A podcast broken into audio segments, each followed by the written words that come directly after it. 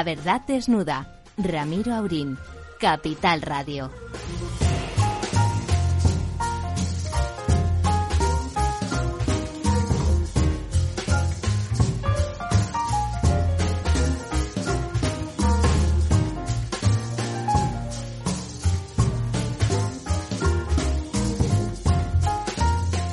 Muy buenas noches, amigas y amigos. Muy buenas noches, don Ramón. Noche histórica.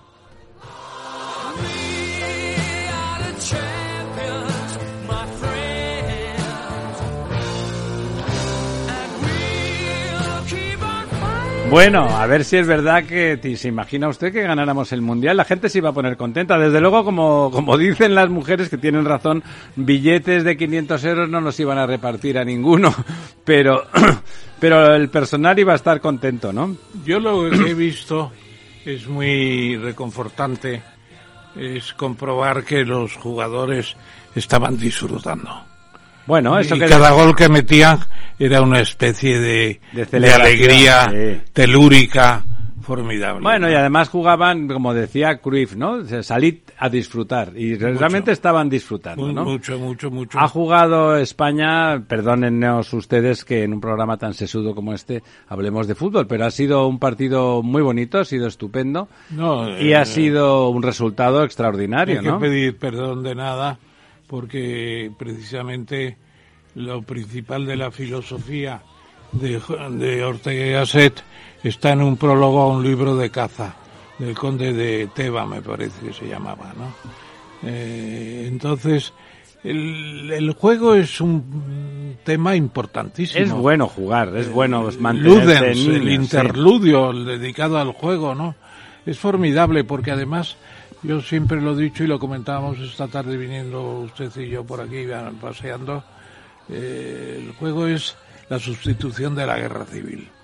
La guerra civil se dirime actualmente en el deporte y sobre todo en el fútbol. Sí, es una sustitución hermosa de cualquier Fantástico, contienda, ¿no? fantástico. Y las contiendas internacionales todavía más, claro. Bueno, y es bonito ver que pues eh, Jordi Alba le hace un centro que recoge a Asensio y los dos rivales transforman en un gol. se transforman un gol, se abrazan y se sonríen y se tiene tal. Bueno, es e- efectivamente, o sea, jugando y cambiando de, de parejas en los juegos, pues resulta que se relativiza todo, que es de lo que se trata. Claro. Porque la otra guerra, el amigo Putin, eh, con esa mm, mala fe, dice, bueno, si es una guerra, ¿cómo no va a haber mala fe? Pero no, no, ya no es, ya no es como pierde la guerra de verdad, está bombardeando, intentando que se mueran de frío y de hambre los ucranianos, eh, recordando aquella hambruna famosa que provocó Stalin en, en Ucrania también, ¿no? ¿Cómo se llamaba? Usted que se lo sabe. Bueno, aquella famosa, murieron 4 o 5 millones de ucranianos Sí, bueno, de hambre era- y frío, ¿no? Era en parte la liquidación de los de los kulaks, de los grandes propietarios agrícolas que cuando se fueron a, a sovi- sovietizar la agricultura, a convertirla en coljoses, en granjas Colectivizadas, colectivas, sí. o, o granjas soviéticas del Estado, ¿no?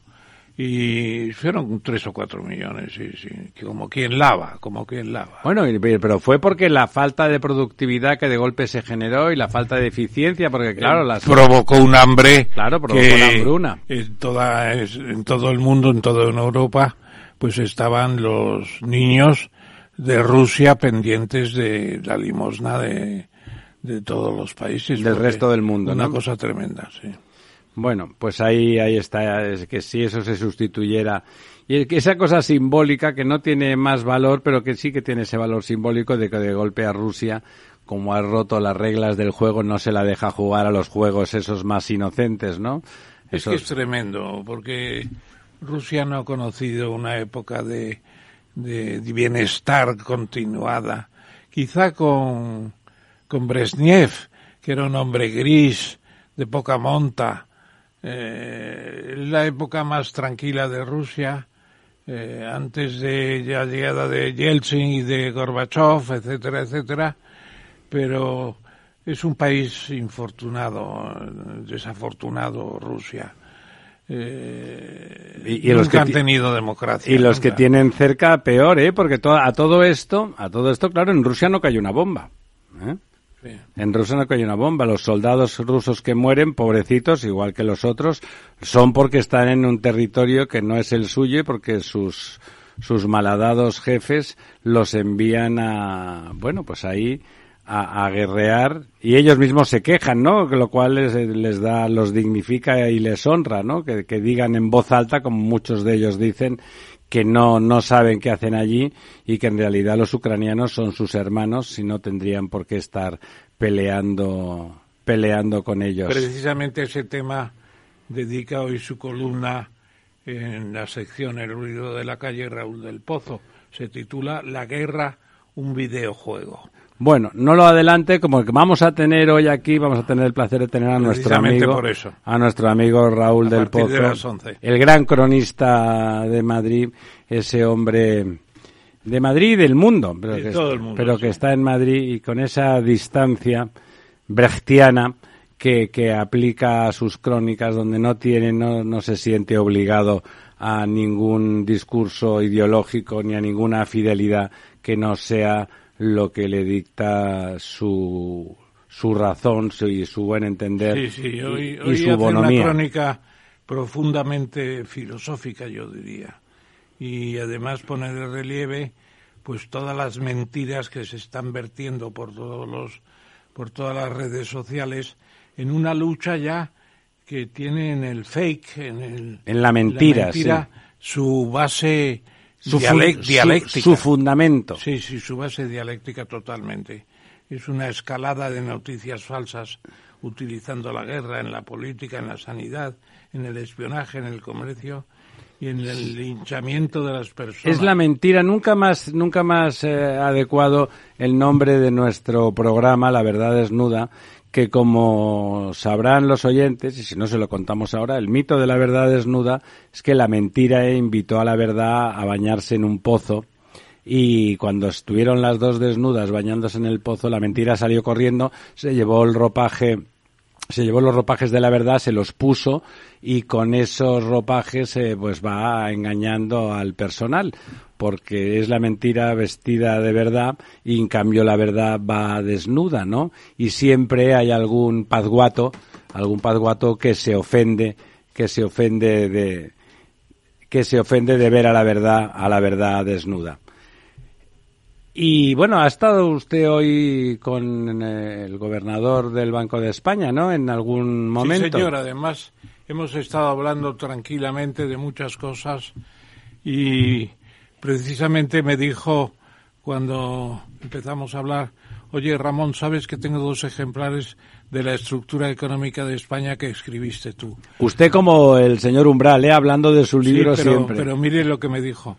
Dijo, tengo una estructura del año no sé cuántos que fue la que estudié en el curso de económicas. Y luego tengo otra que perteneció a Adolfo Suárez, que usted se la dedicó a Suárez. Y mi padre, que trabajaba con Suárez directamente, pues un día se llevó el libro a casa y allí lo tenemos. Y tiene una dedicatoria que dice, Adolfo Suárez, presidente del gobierno, después del Samuel Song, el Tamames. Usted haciéndose auto-homenaje en algo que, que, los oyentes no saben, pero que es muy frecuente, autodedicatorias desde el mismísimo Luego, Picasso a, a Konrad Adenauer. Luego en el debate que tuvimos eh, fue interesante. Yo le planteé una cosa que no había suscitado en su intervención, que era el papel de señoreaje del euro en relación con el señoreaje del dólar, que es evidente. Y la pérdida de valor del euro respecto al dólar, que ha sido un 15% en 20 años. Es tremendo.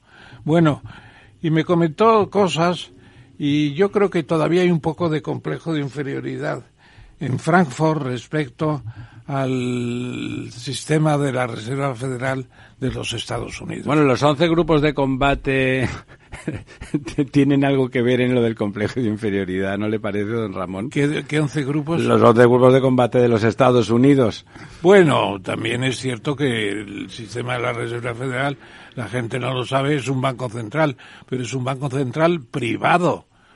Porque bueno, es un banco los de socios son 12 bancos regionales de Estados Unidos, 12 federaciones de bancos eh, que son propiedad privada. Esa la gente no lo sabe. Y fue JP Morgan el que el año 2000, 1911 monta el sistema de la Reserva Federal casi sin consultar al presidente Wilson y salva a Estados Unidos de un desmadre bancario extraordinario que podía haber habido, ¿no? O sea, estuvo bien la intervención del, del gobernador del Banco de España. Eh, y yo le pregunté por qué el Banco de Central Europeo no hace una sesión anual como la de Jackson Hole en Wyoming que hace eh, la Reserva Federal. Me dijo, bueno, eh, Ramón, que sí hay si hay una reunión anual en Cintra, se reúne el Banco Central con algunos, ah, digamos, otros bancos para este tema, pero no tiene ninguna publicidad eso. Es una pena. Eh, hay complejo todavía en Europa y no tiene por qué haberlo. Podemos ser una moneda de reserva de reservas de bancos y moneda refugio de la gente que quiere tener el dinero asegurado. Eso lo dice usted desde su intimidad racionalista e ilustrada y de sabio económico, pero luego cuando, cuando vivimos situaciones como y eso tenía más sentido a lo mejor hace 15 años. Pero en la situación actual, cuando de golpe un sátrapa al uso, con no con excusas de mal pagador, sino todavía con menos excusas que esas, organiza una guerra en, en nuestras puertas y hace que nuestros países, incluso el país mm, económicamente más importante de, de, nuestra agrupación política y económica, que es la Unión Europea, y que ese país, pues sin duda es Alemania, mm, tenga que estar eh, temeroso de nuevo en ese momento en que la única fuerza que realmente soporta esa frontera y que evita que esa satrapía tome carta de naturaleza, pues resulta que siguen siendo los Estados Unidos y curiosamente como aliado esos, esos amigos y compañeros eh, británicos que se han salido de nuestro club hace cuatro días. Siguen siendo realmente más allá de otras consideraciones, los únicos que contienen eh, ese tipo de barbarie. Dígalo también desde el lado europeo. Seguimos siendo un protectorado de los y por lo tanto no es no es complejo la cuestión económica porque como usted sabe la cuestión económica eh, la cuestión económica va vinculada al poder político no el otro día alguien me decía algún amigo inteligente y bien pensante, que a fin de cuentas estábamos en medio de una contienda, una nueva contienda, esta vez entre Estados Unidos y China por la hegemonía económica y que a nosotros qué más nos daba. Y yo la verdad es que le decía, no, no, tienes razón qué es eso en lo que estamos.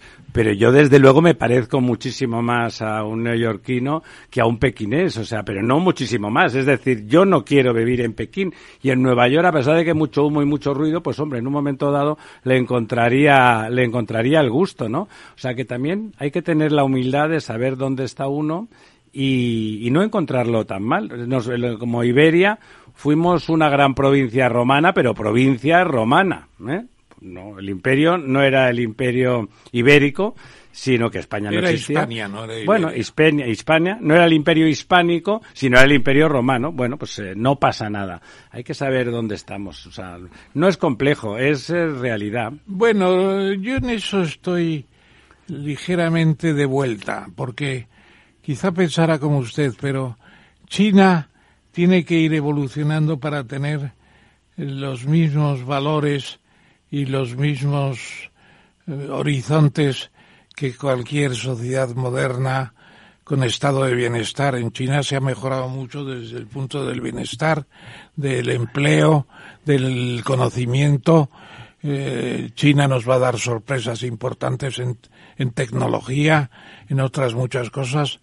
Y por lo tanto ya los chinos no son tan chinos como antes. No, pero don Ramón, fíjese usted, ahí se muestra usted más eurocéntrico y más soberbio que yo, que lo es, seguramente con razón, pero con motivos, por lo menos, no sé si con razón, pero con motivos.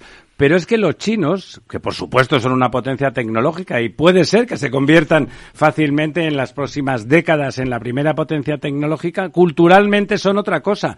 Nuestra forma de vida y de cultura es la nuestra, a mí es desde luego es de, con la que me siento identificado. Yo me emociono cuando leo los poemas de Cavafi sobre las Termópilas y, Leónidas o cuando alguna aventura de de Magno, de gentes que no son precisamente mis vecinos, pero que los siento próximos. Recuerdo siempre una fiesta en, en, en, en, la, en la Universidad de California, donde todos los estudiantes de origen europeo ya no solamente franceses, alemanes, italianos, españoles, no, polacos, checoslovacos, de golpe había una especie de comunión. Ellos somos todos europeos, nos sentimos primos hermanos, ¿no? Nos parece que estamos en una provincia del mismo sitio.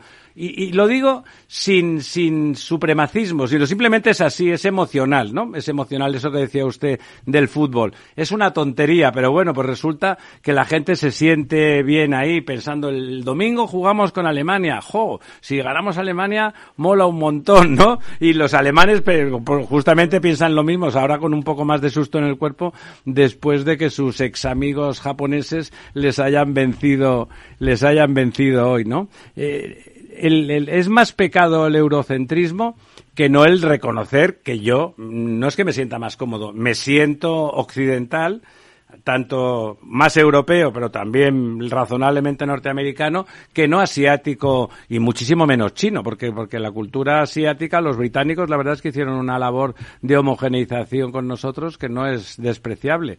En cambio, China es China. Y oye, eh, cuatro mil años de confucianismo es genial. Es más, yo lo reconozco que empezaron mucho antes que nosotros a ser una civilización. Los... Sí, pero ha cambiado mucho China, es enorme. Yo tengo amigos chinos y concretamente tengo uno que se llama Wang Chibai, que estuvo aquí siete años de responsable del sistema educativo eh, en la embajada de China y pues es un amigo como si fuera por supuesto. Que está aquí que procede de Alemania en principio y es más español pero es que eso no tiene nada que ver claro que tenemos amigos chinos hombre. la gente ha evolucionado mucho. En una en una generación se cambian cosas increíblemente. Eh, se cambia todo. Es formidable. Yo yo a mí cuando me dicen que China es una potencia extraña no, es el imperio del medio eh, que todavía nos desprecian. Bueno, es que no han estado en China. En China nos tratan como a señores eh, eh, estelares. Es una cosa formidable la educación, el primor del tratamiento, todo. Bueno, es para engañarnos, engañarnos como a chinos que decían. No, tampoco es eso, tampoco es eso. Bueno, pero en fin, podríamos seguir hablando de esto indefinidamente.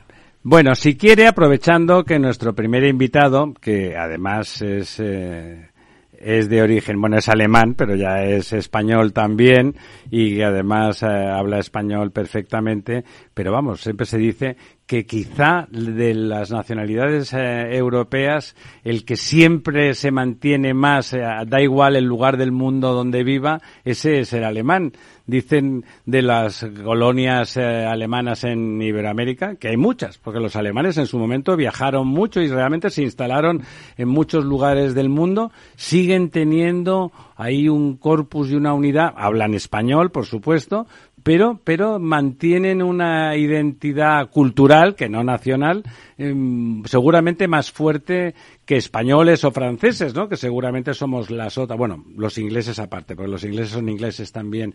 Pero se dice, por ejemplo, en las Baleares, que los ingleses se diluyen más sin dejar de ser británicos en, en la población y los alemanes que desde luego ya saben ustedes que hay muchos más vuelos desde las Islas Baleares a Alemania que a España, pero no, no un poco más, o sea, muchos más, ¿no? Que a la península quiere decir. No, que a la península, sí, que, a España me refiero en el sentido de la península, pero muchos más, no, no, no un 20% más, cinco veces más o diez veces más, un factor de multiplicación. Quiero decir que realmente están muy cerca, ¿no? Están realmente, pertenecen ahí también, o sea, lo digo en el buen sentido. Y en cambio mantienen mucho más su, su identidad, ¿no?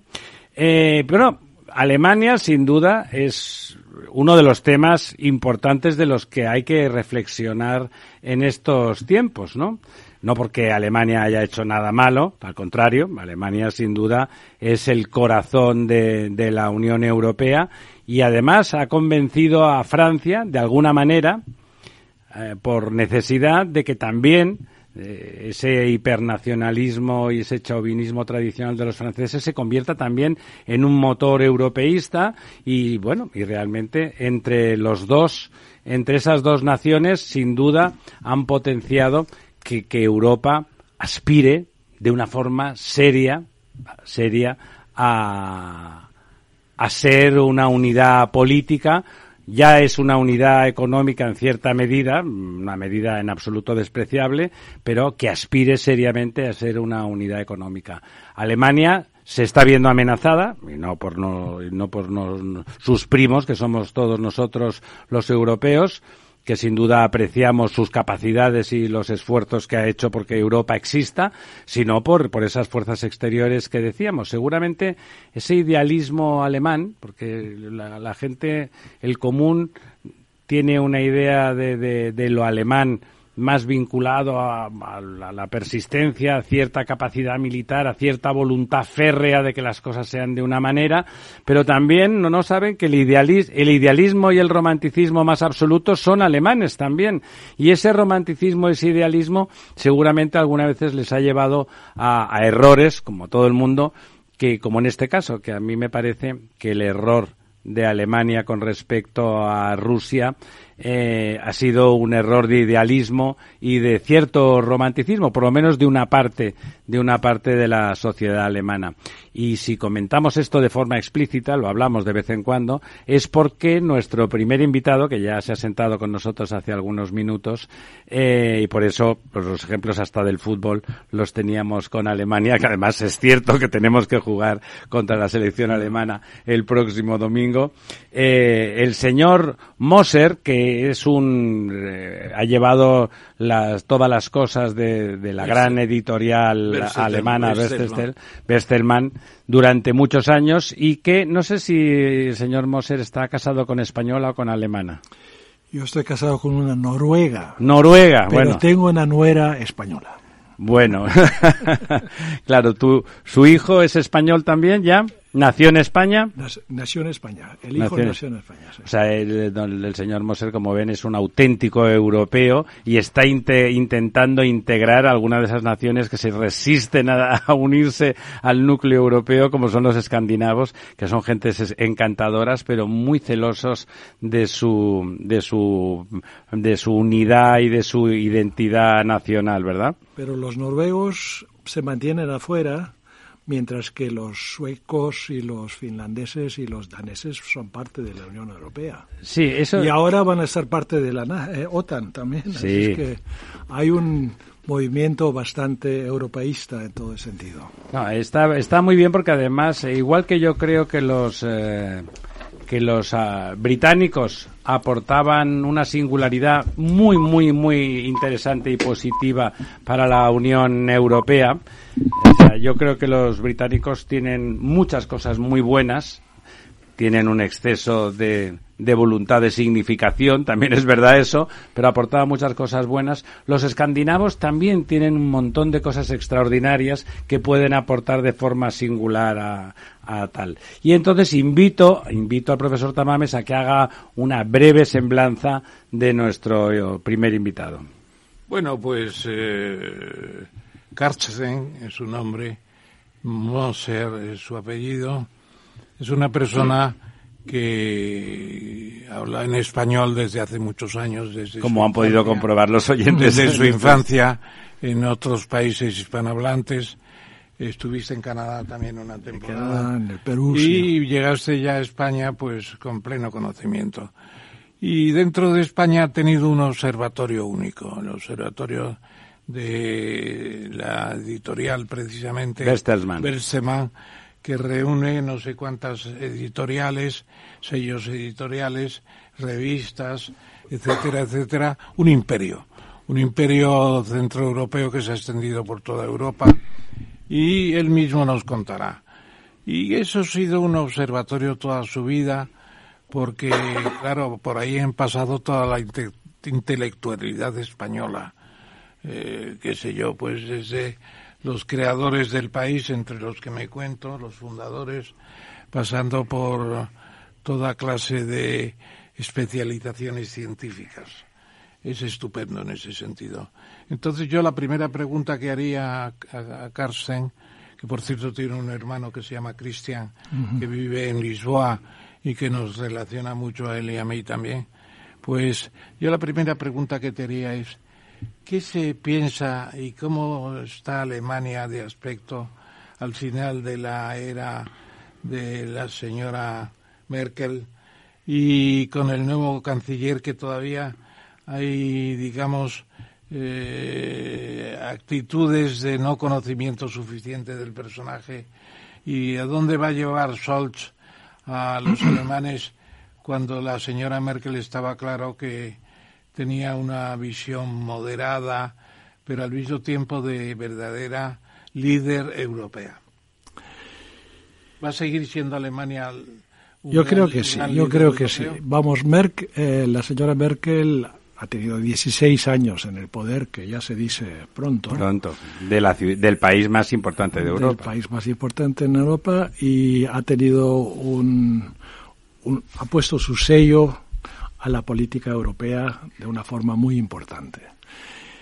Pero la señora Merkel también viene de una etapa anterior, de muchas etapas anteriores. Y lo quiero decir porque siempre se piensa que Alemania eh, se equivocó enormemente cuando decidió tener esas relaciones tan estrechas con Rusia en todo el tema de... Bueno, lo decimos ahora, no, lo, no se eh, pensaba antes, ¿no? Bueno, había también gente, ya los, los Estados Unidos muchas veces ya dijeron que era demasiado, ¿no? Schroeder, Schroeder. No, mucho antes, mucho antes. En la época de Willy Brandt. Willy Brandt cuando llegó al poder y había la Guerra Fría, fría muy, muy dura en ese momento, puso en marcha lo que él llamaba el cambio a través del comercio, que era tener relaciones comerciales con Rusia, pero también con los países del este, pertenecientes a la Unión Soviética. Eso llevó a que poco a poco, bueno, 72, en el 89, por gran sorpresa de todo el mundo, se logra la reunificación.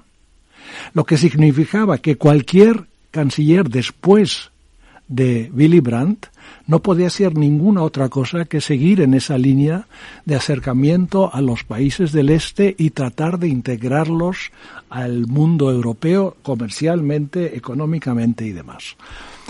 Kohl, que había estado muy en contra de esta política, que era el jefe de la oposición en la época, en la época de Willy Brandt y de Helmut Schmidt, ya no podía dar marcha atrás porque eso se había convertido en algo que nadie había pensado que se jamás podía ocurrir, la reunificación. Para Alemania fue muy, muy importante. Eso es un tema... Para Europa entera fue muy importante. Sí, pero para Alemania especialmente, claro, porque no, por había, no parecía que había ninguna posibilidad de que hubiese una reunificación.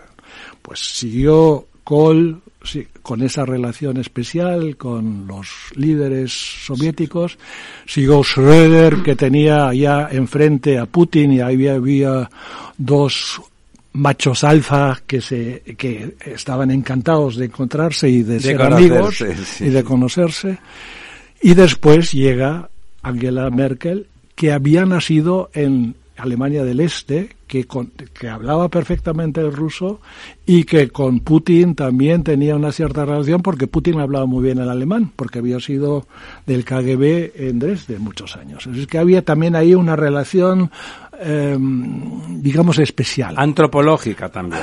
Quizás. Eh, por eso yo siempre digo, sí, Alemania se equivocó, y el presidente Steinmeier lo ha dicho públicamente, que fue el ministro de Asuntos Exteriores en la Gran Coalición, lo ha dicho públicamente, nos hemos equivocado. Hemos hecho demasiado hincapié en las relaciones del gas y del petróleo con Rusia y por lo tanto pues hemos sido culpables también de cierta manera de la guerra de Ucrania. Pero esto, dicho ahora, es mucho más fácil de decirlo. En ese momento era una situación totalmente diferente y, por lo tanto, pues ahí ha habido. Merkel también ha hecho ya alguna pequeña crítica y todo el mundo está esperando hasta que publique sus biografías, sus memorias, sus memorias y seguramente que serán muy interesantes lo que cuenta. Angela Merkel que ha sido siempre muy racional en todo lo que ha hecho, en todo lo que ha hecho y esa parte seguramente que también tiene una parte muy racional. Al final ha tenido tres pasos bastante irracionales en mi opinión. El primer paso bastante irracional fue cuando decidió eh, que eh, en el tema de Fukushima, cuando hubo el gran accidente en el Japón, pues retirarse totalmente de la energía nuclear. Eso fue un cambio radical de que nadie pensaba que podía ser capaz. el más grande que condiciona todos los demás errores, ¿no? bueno, porque, esa es que como lo has contado está muy bien, porque se entiende perfectamente que después de un evento histórico tan difícil de ocurrir que ocurre, es lógico que, los gobiernos alemanes se sientan tentados de creer que la Unión Soviética barra Rusia tiene unos mínimos de buena voluntad, porque más, más, más difícil que la reunificación no había nada, para decirlo de alguna forma. Por lo tanto, es verdad que en el, en el contexto histórico ese error eh, es con minúsculas ese error, ¿no? Pero en cambio cerrar las nucleares le te atan de pies y manos. Bueno, eh, pero fue un, un momento, eh, por eso estaba diciendo... Por lo demás no llegaron a cerrarse todavía, ¿no? bueno, hay dos y medio que van a estar hasta marzo del próximo año actuando. Pero vamos, fue un cambio radical porque Francia estaba apostando por la energía nuclear y vamos a Alemania de repente retirarse de la energía nuclear. Fue una sorpresa, digamos, y un momento verdaderamente muy emocional por parte de ella, una decisión muy... El segundo eh, cambio totalmente, también emocional, fue cuando abrió las fronteras a la inmigración que venía desde Hungría y desde Austria, un millón de migrantes de Siria que entraron en Alemania, que fue un momento muy, muy duro. Que, y también que hizo crecer al partido de extrema derecha Alemania alternativa. alternativa para Alemania que ahora tiene pues un 12 o un 15% de, de votos, ¿no? ¿Qué tenía aquello de entrada de mano de obra barata? No, no, eso no, era eso. para ella eso fue un momento en, la cual, en, el cual eh, el, el, el, argumento principal era tenemos que ayudar a esta gente que está ahí en los en los campos de refugiados en los campos no y en las estaciones estaban ahí amontonados en las estaciones y no tenían ninguna salida porque Hungría no los quería tener Austria tampoco entonces y todos querían venir a Alemania no nos engañemos tampoco así que ese fue el segundo. Y el tercero creo que fue casi al final de su etapa cuando después del discurso muy europeísta de Macron ella también apoyó el fondo Next Generation EU. Eso fue un gran cambio, porque eso fue la primera vez que ella aceptó que hubiese, digamos, un elemento financiero común en Europa. Una mutualización. una mutualización que hasta ahora ella había rechazado, y la rechazó en la época de 2008 cuando todo el mundo lo quería, y ella fue durísima en ese momento porque siempre decía cada uno que, que, aguante, su, vela. aguante su vela, que haga las reformas correspondientes y entonces les ayudaremos. Ese cambio también fue muy importante. Y ahí entra en juego Olaf Scholz. Olaf Scholz es un personaje mucho más frío, mucho más calculador, también muy racional, que en la época de la Gran Coalición, cuando él era ministro, el, el vicecanciller y ministro de Finanzas, mantuvo una posición muy europeísta, pero también muy centrada en Alemania, y lo hizo bien. En la época de crisis de la pandemia y todo lo demás, lo hicieron los alemanes muy bien. Cuando él él no gana las elecciones porque era el candidato más atrayente, sino gana las elecciones porque el candidato de los cristianodemócratas es horrible, cometió muchísimos errores y la candidata de los verdes, que en un momento también tenía la posibilidad de convertirse en canciller, también cometió muchísimos errores. Entonces, él, como había mantenido un perfil bastante bajo, de repente se encuentra de que su partido sorprendentemente para todo el mundo. Yo poco antes había escrito un artículo en el cual le daba quizás la tercera o cuarta posición, En, en, las elecciones y resulta que él las gana. Se encuentra con el problema adicional, aunque en las grandes coaliciones también había tres partidos, porque la, los cristianos-demócratas están divididos en la CDU, y en Baviera tienen la CSU, pero es más o menos lo mismo. Pero en este caso ya son tres partidos, son los verdes, son los liberales y son los socialdemócratas. Una coalición de tres partidos es más complicada que una coalición de dos partidos. Eso por descontado.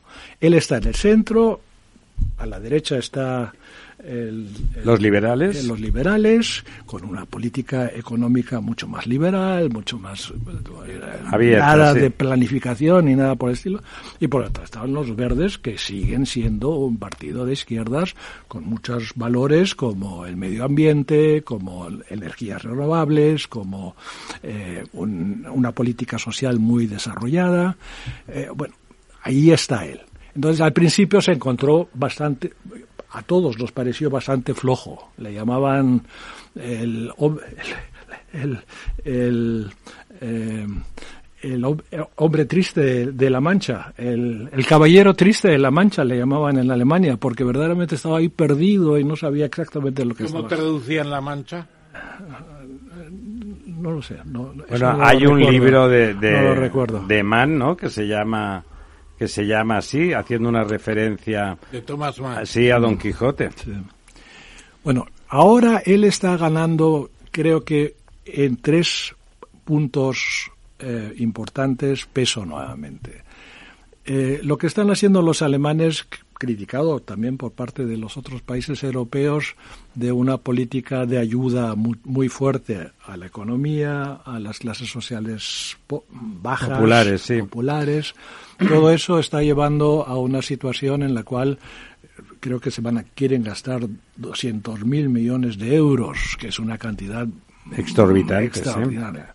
Aparte de los 100 millones, mil millones de euros que quieren hacer para defensa adicionalmente, ¿no? Porque se dieron cuenta de que en, en temas de defensa Alemania estaba muy mal situada, muy no mal funcionaba nada no funcionaba nada, no, tenían problemas enormes. Bueno, pero eso son cantidades ya importantes, 200 millones. Eh, pero eso en Alemania naturalmente está bien recibido, está muy bien recibido como una, una política que tiene sentido común.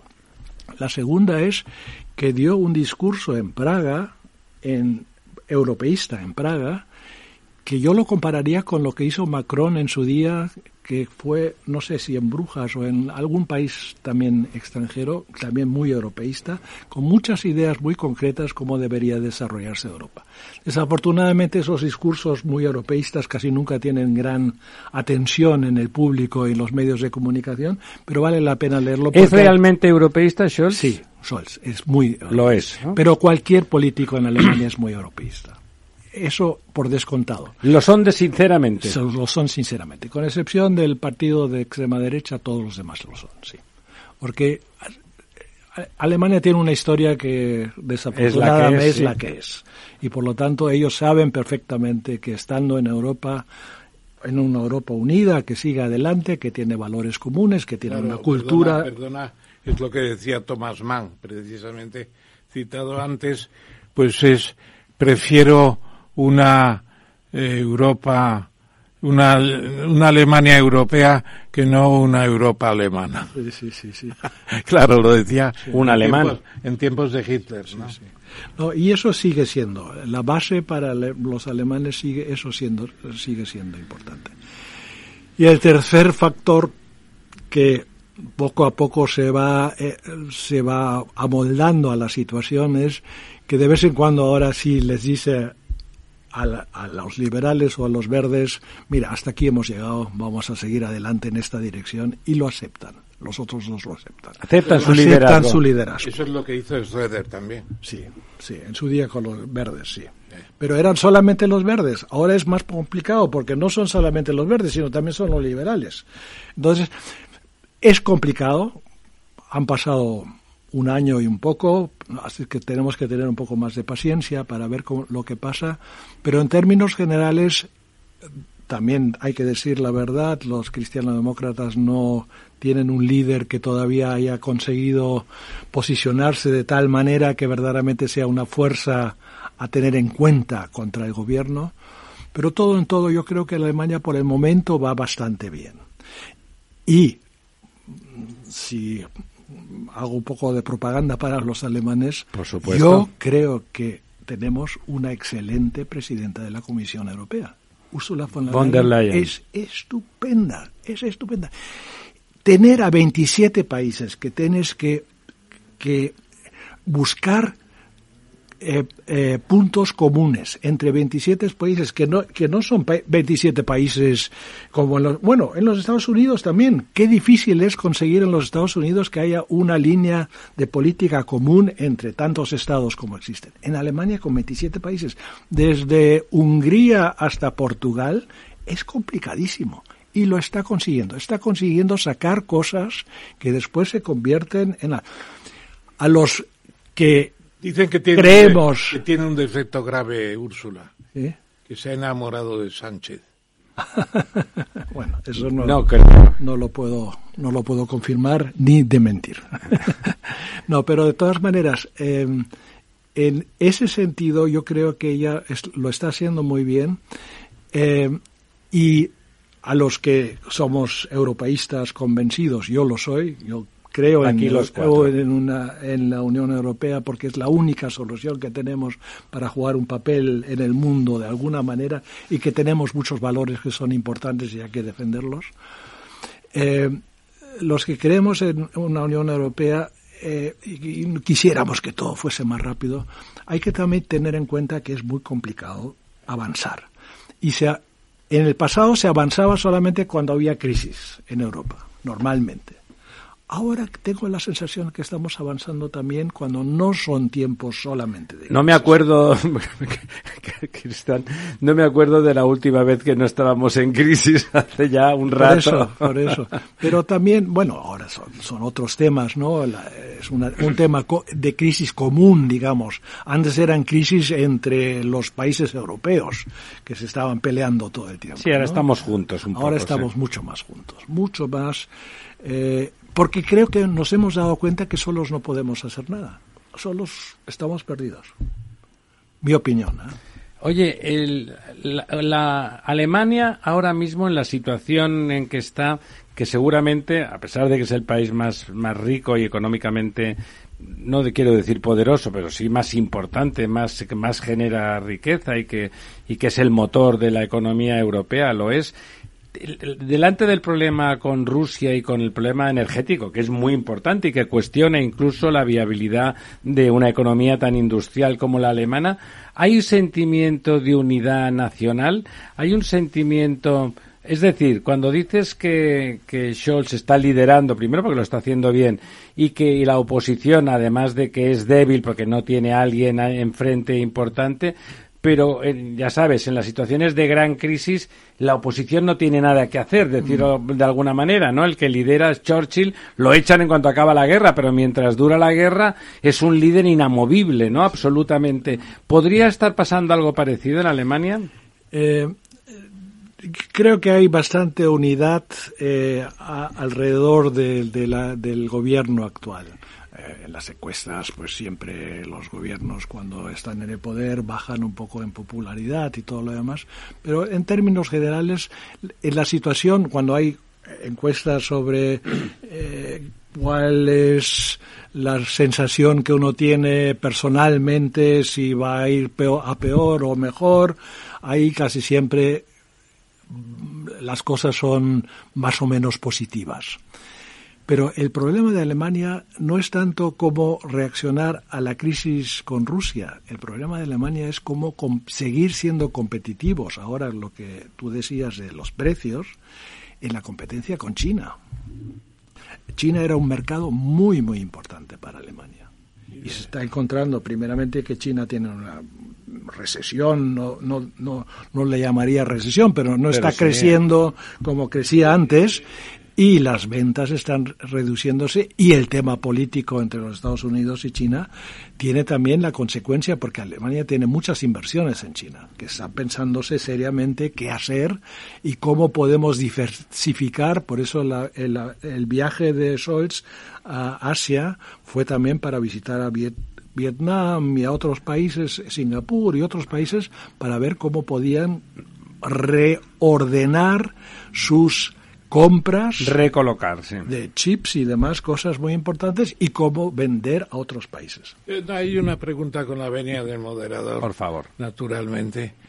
Eh, son dos temas que ya sé que tienen poca importancia en relación con lo que estamos hablando, pero los bávaros decididamente se sienten ya alemanes para siempre porque yo le oí al Papa el 16 Inocencio, ¿no? 16. Benedicto, Benedicto. Benedicto. 16.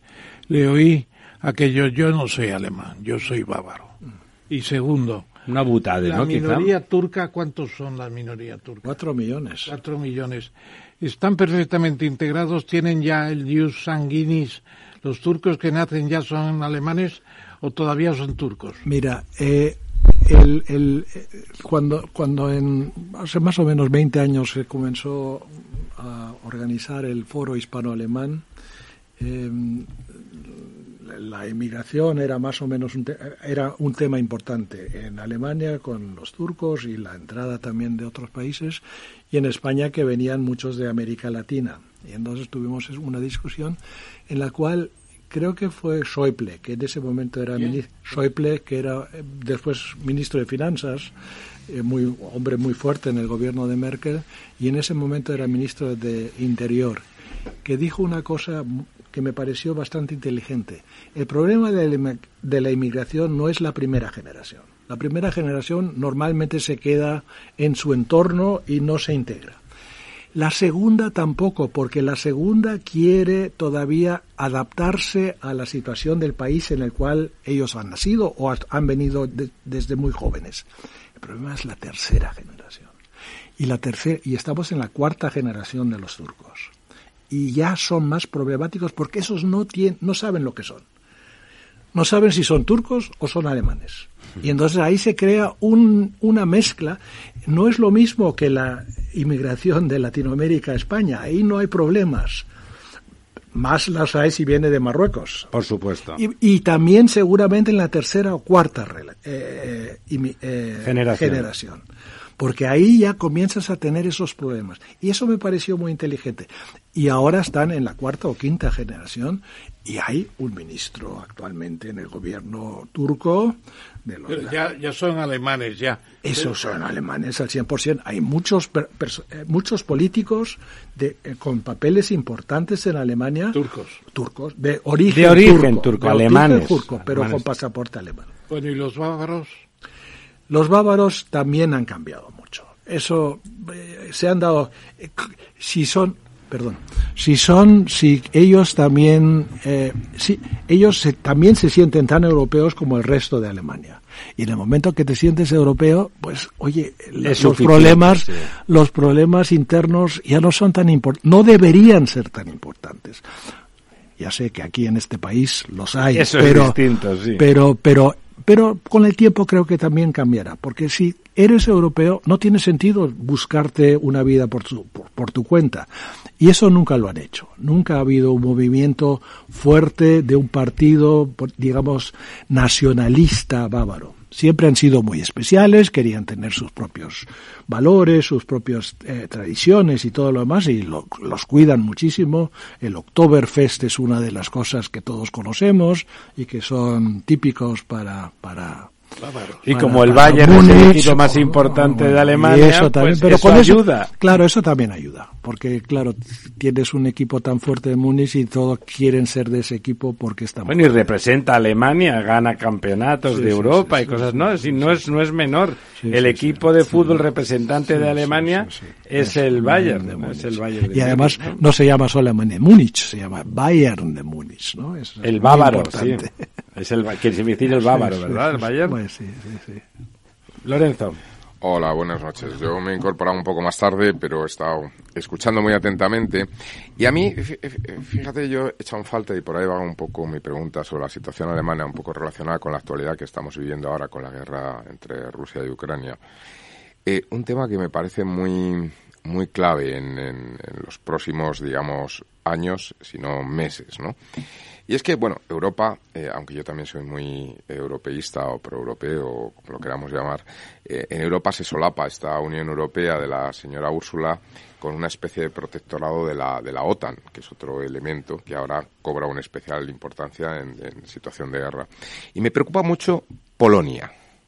Polonia está reclamando bueno pues compensaciones de la Segunda Guerra Mundial a Alemania el- la situación un poco de enfrentamiento entre Polonia Polonia está mucho más a gusto yo creo dentro de ese protectorado de la OTAN que dentro de la Unión Europea ese solapamiento. Digamos que Polonia cobra una importancia estratégica en estos momentos muy fuerte muy fuerte porque está más en primera línea tiene frontera con Ucrania en fin es un elemento ha tomado además aparte de que Estados Unidos haya podido influir en esta en este nuevo protagonismo ellos de por sí han tomado ese protagonismo por su eh, digamos conflicto histórico también con Rusia y, Ale- y- Polonia, que es un país que, hombre, tiene 40 millones de personas, es un país ya grande, pero que, digamos, económicamente no tiene el peso que pueda tener Alemania, está cobrando un protagonismo importante. Y en ese protagonismo, eh, pues aparece un conflicto con Alemania, ¿no? Es decir, Alemania no está cómoda eh, hacia el este, ¿no? Eh, decía antes el tema de Hungría, pero sobre todo el tema de Polonia. ¿Cómo ves esa, esa relación?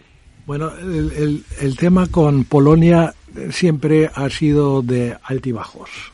Eh, sale de repente ese, ese ruego de una indemnización que ya había sido tratada como cinco o seis veces en, tema, en, en- en conversaciones anteriores y se había llegado también a un cierto acuerdo pero también hay que tener en cuenta que en, en, en Polonia creo que el próximo año hay elecciones, así es que cuando hay elecciones y hay problemas en el gobierno, siempre se busca un enemigo exterior y en este caso pues fue bastante inteligente o, o lo que se quiera decir, el decir, bueno, vamos a retomar este tema de la gran eh, cantidad de dinero que nos debe, compensación que nos debe Alemania. Yo creo que eso lo, lo trataron de ba- bajar el nivel bastante bien y ahora ya no se discute. Se discutió un momento, pero no, no tuvo gran relevancia, por lo menos en los medios de comunicación que yo sigo alemanes. O sea, casi todos. No, no, no, no muchos, no, no, ya, ya no da tiempo para tantos.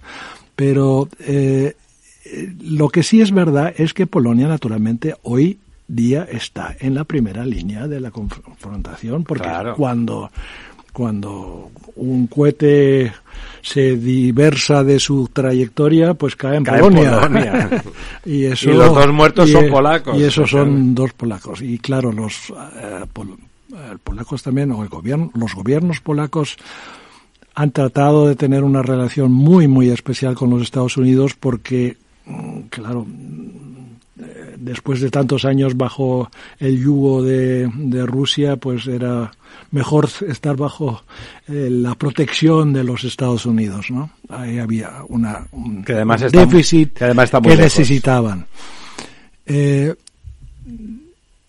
en Polonia el sistema político es tal que si tú ganas elecciones con pocos votos, pocos votos más que tu competidor, tienes una mayoría muy grande en el Parlamento. Y eso hay que tenerlo en cuenta. No hay tanto, el gobierno actual no es un gobierno que tenga el 80% de la población detrás de sí sino que seguramente será un gobierno que tiene un 51. 51 o 55, digamos, pero que en las próximas elecciones puede perder perfectamente esto. Entonces, eso también juega un papel ahora, como dije, por las elecciones que están previstas para el próximo año. Pero en términos generales yo tengo que decir que Polonia sí ha tenido algunos enfrentamientos por el tema del sistema judicial con, con Europa y otros, otros temas que ha habido. Pero en términos generales Polonia se ha aprovechado enormemente de dineros europeos. Y sigue y sigue teniendo un gran apoyo por parte de los otros países europeos para su desarrollo y de cierta manera se ha comportado, en mi opinión, mucho más racional que, por ejemplo, Hungría. Mucho más. Yo veo el problema no tanto en Polonia, hay problemas con Polonia, pero no tantos como los hay con Hungría. En este momento, porque Hungría sí se salta las reglas de juego de una democracia en Orbán. Orbán, eh, que también tiene el mismo sistema. Ganó las elecciones con el 50% y tiene 80% de los parlamentarios. Eh, son sistemas muy, a la medida a la medida de la autarca que está en ese momento en el poder. ¿no? Entonces, claro, son problemas porque los, polacos... los estos países han entrado tarde a Europa y ahora se tienen que acomodar poco a poco a esta nueva situación. Me recuerda siempre un poco al tema, España entró con otros países en el 85, o en el 86 oficialmente. Bueno. Entramos con Portugal. Entramos, sí. Y luego vinieron otros, 15. Y pero eh, en ese, en ese proceso, claro, eh, España tuvo un éxito impresionante económicamente por los dineros que vinieron. Al final, cuando hubo la crisis del 2008, ya casi 30 años después, bastante más tiempo de lo que está Polonia aquí, de repente hubo problemas. En España no se entendía la posición, por ejemplo, de Alemania de decir, oye, mm, haz tus reformas y entonces te damos dinero o te apoyamos en todas las reformas. No, no, no, era dinero, dinero, dinero y después quizás hacemos reformas. ¿No?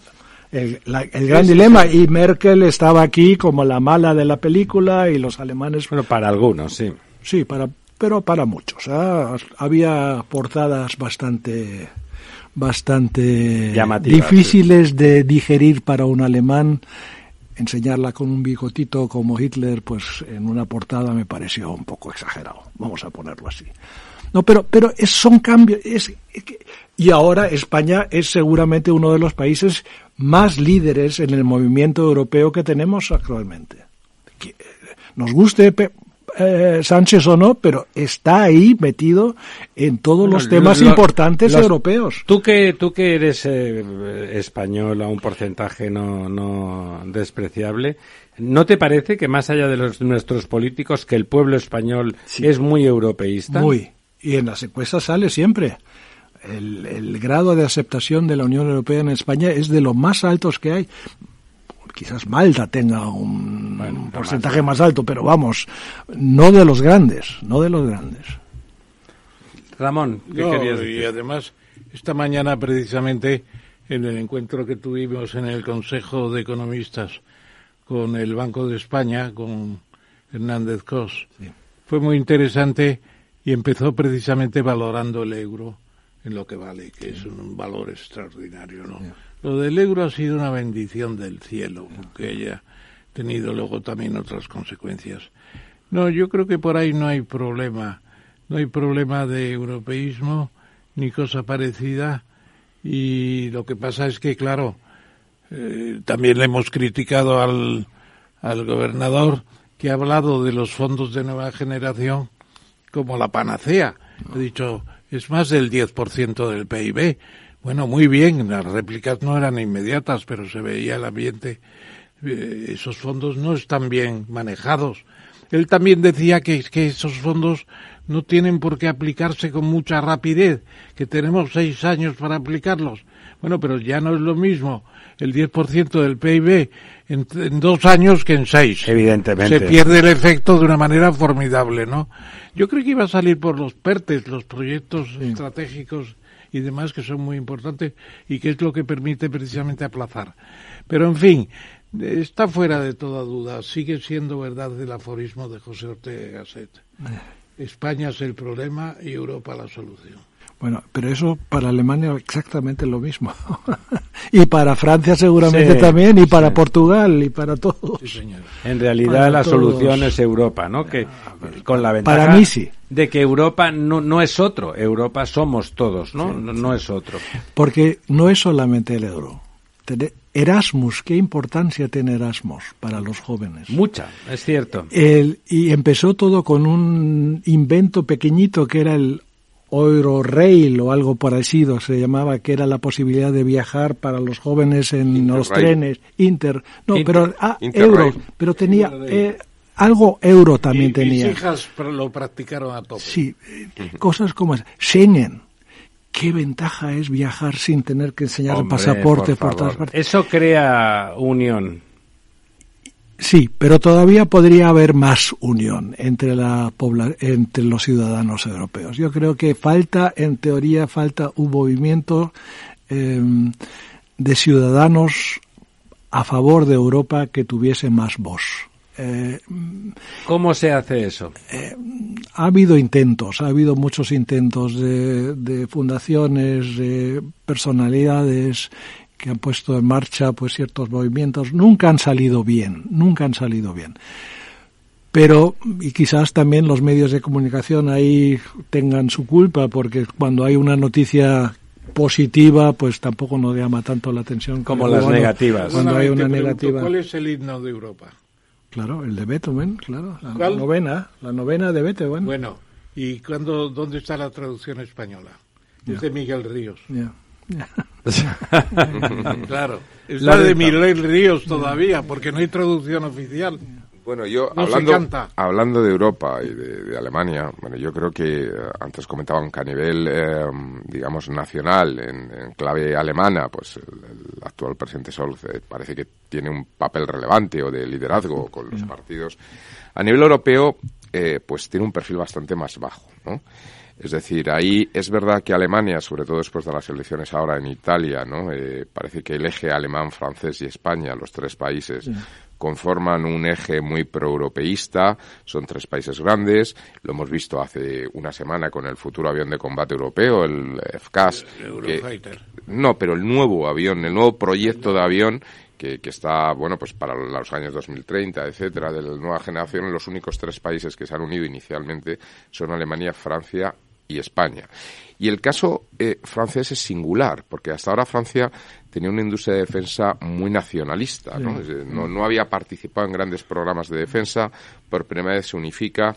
Yo creo que Alemania tiene un papel más protagonista en Europa en estos momentos, eh, eh, perdón, Francia, que Alemania. Sí. Eh, Yo creo que, que la estructuración de, de una potencial, unos potenciales Estados Unidos europeos, la estructuración realmente va a venir a través de Francia. ¿Cómo se lee esto en Alemania? Eh, la posibilidad de que, bueno, el eterno rival, ¿no? Porque siempre ha habido, y no, no me refiero a la Segunda Guerra Mundial, sino desde mucho antes, ¿no? La rivalidad eterna, incluso con, con problemas de líneas de frontera, históricamente, etcétera, sea Francia quien de alguna forma pilote un proceso. Eh, Alemania siempre ha tenido el problema de que era consciente y los gobiernos eran conscientes de que eran la fuerza económica número uno en Europa, pero políticamente no tenían ese papel. Y eso hay que entenderlo también. Francia, eh, pues con razón, eh, jugó un papel importante en, en lo- en las décadas pasadas. Siempre ha avanz- avanzado Europa cuando París y Berlín se entendían bien y tiraban de la misma de La misma dirección. dirección. Iban en la misma dirección, en el mismo camino.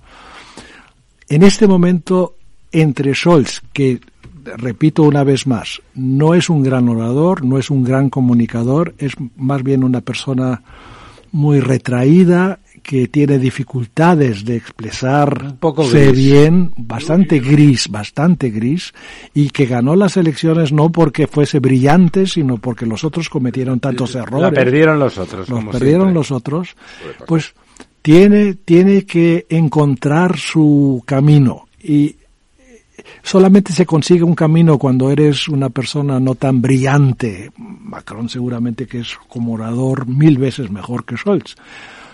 Pero el contenido de lo que, por ejemplo, Macron eh, dio a entender en su eh, eh, discurso europeísta hace más o menos tres, cuatro años. Y lo que Scholz dijo en Praga son muy importantes. Pero, pero no pero lo que pasó, pero lo que pasó, lo que negativamente pasó, por ejemplo, hace más o menos dos o tres semanas había previsto una cumbre hispano eh, franco-alemana y se retrasó por bastante, por creo que uno o dos meses, porque no, no, no llegaron a concretar temas en los cuales tiraban en la misma dirección. Y eso es preocupante. no Eso so- es preocupante. No solamente es una cuestión de discursos, también es de hechos, ¿no? Es decir, con este conflicto entre Ucrania y Rusia, Alemania ha tomado un papel un tanto, ah, bueno, pues eh, de perfil, ¿no? Eh, no, no ha tomado el protagonismo que ese potencial económico se espera, se espera de él, ¿no? Yo creo Al que ahí Francia principio está sí, más a la altura. pero porque el problema alemán era que dependía de un 50, Claro. en un 50% del Pero ahora gas tiene- ruso. pero ahora tiene todos los depósitos llenos Ahora y, los sin tiene- embargo, no, ahora sí, ahora está bastante alineado con Francia en el tema de Ucrania. Ahora y también la ayuda que ha prestado Alemania ha sido muy importante. Alemania es el país que más presta dinero a Ucrania por mucho mucha para la población. ¿verdad? No, no en defensa, pero en- para la población mucho más que cualquier otro país, muchísimo más. Pues, como última pregunta, ese va en la dirección justamente de eso y tal. Realmente eh, se ha percibido al principio el susto, nos- mm, estaba en, en riesgo no solamente el invierno, que es lo aparente, sino la industria entera, que es que es el corazón económico de Alemania, podía quedarse directamente paralizada, por lo tanto el susto estaba más que justificado. Hoy se puede afirmar que el compromiso de Alemania con Ucrania en la guerra de invasión con Rusia es eh, no tiene ningún matiz. Total, total, total. Eh, no creo que haya ahí grandes diferencias. Tanto como cualquier otro, para entender. Sí, sí, sí, sí, sí. No, eh, y, y más todavía, y más. No, ahí no hay problemas, ahí no hay problemas. Sí, seguramente hay un sentimiento, ¿no? En Alemania, quizá, después de toda la Segunda Guerra Mundial, es el país que, de hecho, eso es lo que has comentado, que es muy interesante, los golpes emocionales que llevan a Merkel a tomar algunas decisiones, yo estoy de acuerdo en que eran emocionales, y por lo tanto, yo creo que Alemania sigue siendo el país que tiene ejercicios de autoconciencia delante de hechos puntuales políticos, en política internacional sobre todo, más significados de, de todo Occidente, ¿no? Y también en este caso entiendo por lo que dices que se está produciendo ese, ¿no? Hay una después de bueno, de cada uno tiene sus intereses legítimos, hay una toma de conciencia y un compromiso en esa línea un poco merkeliana de tipo moral, ¿no? Sí, sí, sí, sí, yo creo que sí. Y para, para, no para terminar, pero para decir algo que me parece muy importante. Yo creo que España y Alemania deberían tener muchas más relaciones, muchos más encuentros y muchas más relaciones de lo que hasta ahora han tenido. Eso es un tema que, vamos, eh, lo tengo presente en cada discusión en la cual estoy, que digo, ¿por qué no hay más reuniones entre los eh, líderes eh, políticos? No solamente a por nivel... el idioma, por el idioma. Pero En parte por el idioma, Pero- porque el alemán es una... Tenemos Sí, una historia extraordinariamente común, ¿eh? Sí, pero, una- es- pero hoy en día con- ya, mi, ya. mi hija es traductora simultánea, que la Ya traigan y, inglés, y que hablan lo en hace. inglés, ya entre los- Eh, los seguramente, seguramente, Bueno. seguramente. No, yo eh, proponía la consideración como estudio, eh, como estudio, de considerar el himno europeo como el himno español que podíamos cantar ya. Y nadie iba a discutir eso. Ni Además en es muy Cataluña, hermoso, realmente ni en es muy País hermosa Vasco, ni en Extremadura. El himno de... Con la letra de Miguel Ríos, no hay Bueno. que buscar otra. Ya está.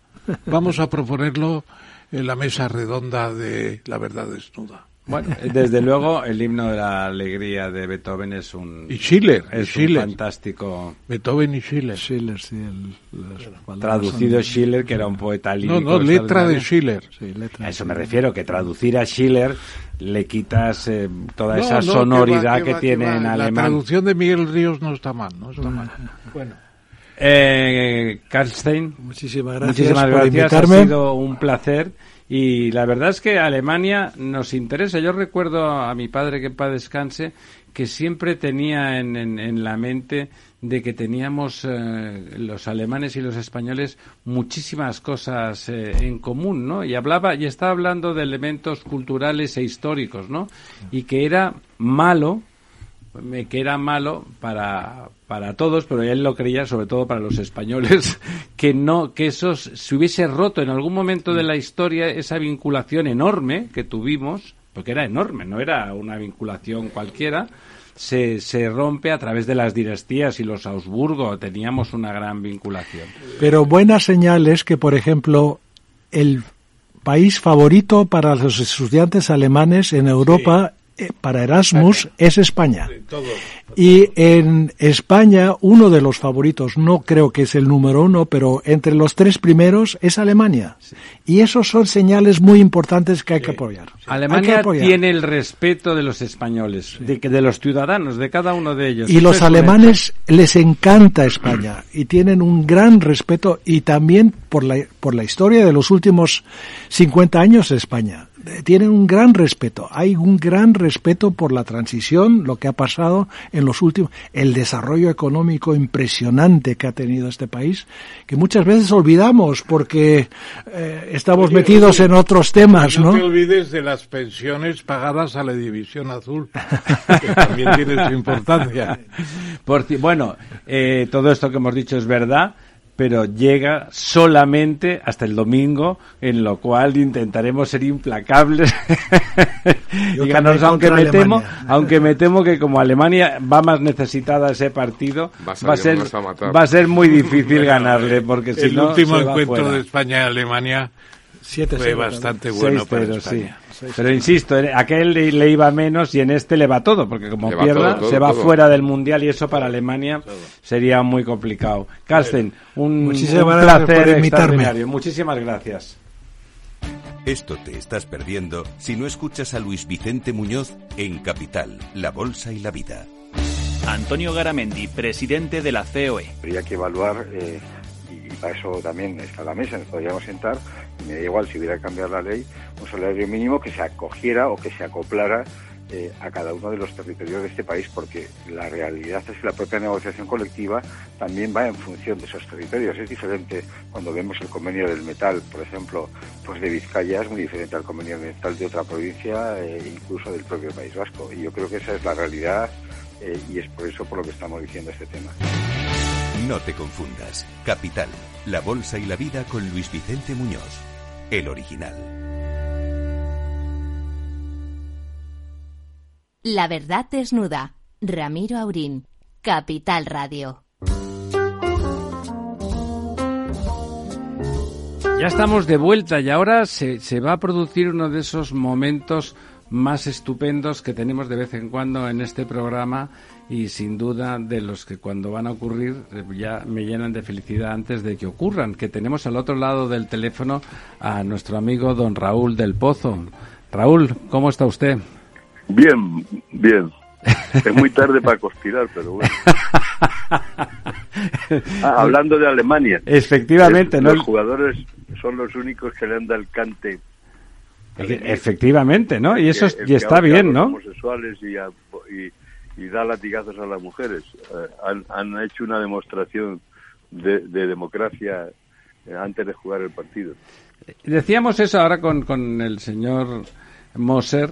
Que, que, bueno que es, es de tu ramo en realidad porque se, se, dedica a editar se ha dedicado a editar toda la vida aunque tú te has dedicado a escribir que es verdad que en, que en lo alemán después de la, de la segunda guerra mundial queda un pozo eh, aparte de esa densidad de su pensamiento, que a veces es, extraordinariamente denso, de compromiso, de, obligación del compromiso, ¿no? Y quizá en eso, en eso que tú has señalado ahora se produce, se, produce un poco esa manifestación, ¿no? La necesidad de expresar el compromiso en un país donde eh, se, azota a la gente y no por placer, que podría ser una alternativa. Yo conozco algunos que, disfrutan eh, estando en un lado o en, o en el otro de los azotes, pero en este caso no, no es así, ¿no? ¿Tú qué, qué opinión tienes tú de Alemania? ¿Qué, ¿Qué percepción, en esa percepción emocional que tienes de todo? Bueno, Alemania es el pensamiento de Europa y lo, es peligroso porque tocan un tambor y llegan a París, pero, eh, pero después de lo que ocurrió de la catástrofe del nazismo, Europa, eh, Alemania tiene una terrible sensibilidad democrática y da ejemplo siempre, siempre da ejemplo. Don Ramón. No, yo también le doy la bienvenida en lo que en lo que me corresponde a esta mesa redonda de la verdad desnuda a uno de los príncipes de nuestras letras, que es Raúl. Y además querría de tu de tu artículo de hoy en El ruido de la calle en el mundo, la guerra, un videojuego, leer cuatro o cinco líneas.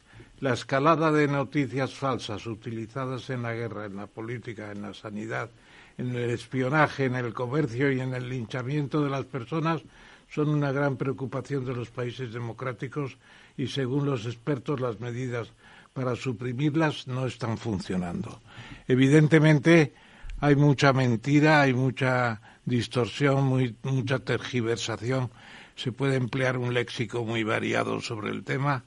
Y yo creo que en esta mesa redonda precisamente estamos en eso también, la verdad desnuda. Entonces, querido, querido Raúl, ¿tú crees que ese, esa especie de nebulosa que se ha creado con todos esos problemas eh, ¿tiene solución o vamos a peor con los Twitter, con los eh, Facebook y además ahora en manos de personajes que quieren doblegar al planeta entero? Bueno, el, el, el Internet es el sistema nervioso del mundo. Es la invención posiblemente mayor de la humanidad, o sea, por supuesto superior a la imprenta. Es superior a, a la rueda, es la ilustración por un tic. Es Sócrates en casa eh, solo eh, con un ratón. Pero hasta ahora está haciendo grandes servicios a la humanidad porque es una biblioteca gratis. Eso es verdad. Es una biblioteca instantánea. Pero la de, la de Alejandría, no una cualquiera, la de Alejandría.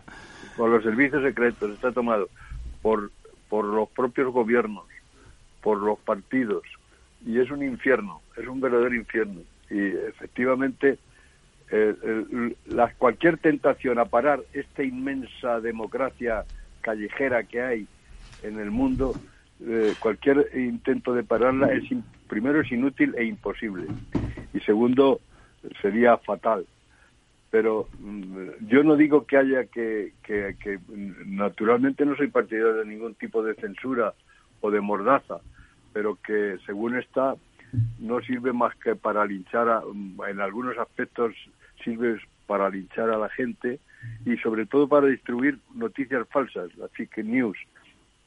Que la guerra de la guerra, por ejemplo, se está demostrando que la mitad de las cosas que se han contado son mentiras. Es que son mentiras. O sea, hacen, buscan actores eh, para, para hacer, para, simular que son protagonistas de catástrofes. Es asombroso lo que está ocurriendo. ¿Eso te, te consta por amigos del servicio? no, no, por supuesto. No, eh, está, eh, lo están diciendo las, los propios estados. o sea, están calentando todos, todos están entregando armas, todos están conspirando, todos están mintiendo y, nunca una guerra ha sido, ah, es un producto de ficción. Esta guerra es, un producto de ficción. Lo único cierto es que matan a la gente y, pisotean los derechos humanos y hacen crímenes de guerra. Pero pero muchas de las mentiras, muchas de las cosas que dicen que han ocurrido son falsas, son falsas. Qué barbaridad. Lorenzo. Buenas noches, Raúl. Bueno, yo recuerdo que la primera, la primera guerra eh, de los, eh, en la que realmente se prohíbe eh, grabar a la prensa, ¿no? Y que, y que todas las grabaciones venían del propio unidades del ejército que se transmitía, fue la primera guerra del Golfo, ¿no? Eh, creo recordar.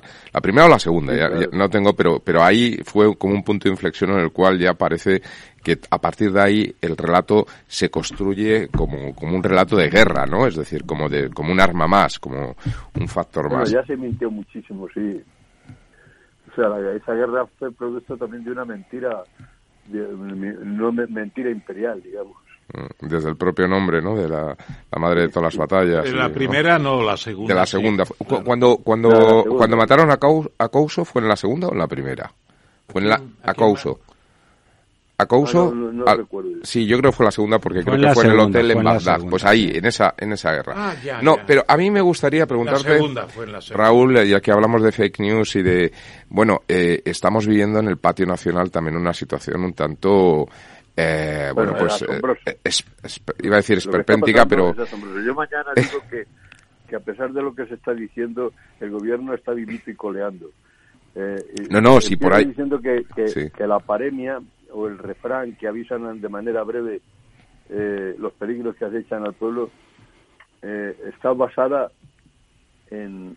avisa para que no hagan el, para que no hagan cosas precipitadas hay adagios como, eh, adagios como no vendas la piel del oso ah, antes, de, matarlo, sí. No, eches las campanas al vuelo, no cantes victoria antes de tiempo. eso lo ha olvidado el PP. Que bueno, yo, yo de hecho... Lo olvidó cuando el efecto fijó. Sí. Yo de hecho... Hacían gorros con el oso pardo y daban a Pedro Sánchez acabado, estaba acabado en Andalucía y después de las elecciones de Andalucía y Madrid estaba muerto. Sin embargo, bajaron los meses, se precipitaron los errores, pero el gobierno sigue vivito y coleando, digo mañana. Eh, bueno, yo no sé. La eleva el crecimiento hasta el 4 y 7%. Bruselas aprueba los presupuestos. Eh, y no se puede montar una censura, una moción de censura. Entonces, ¿qué va a pasar aquí?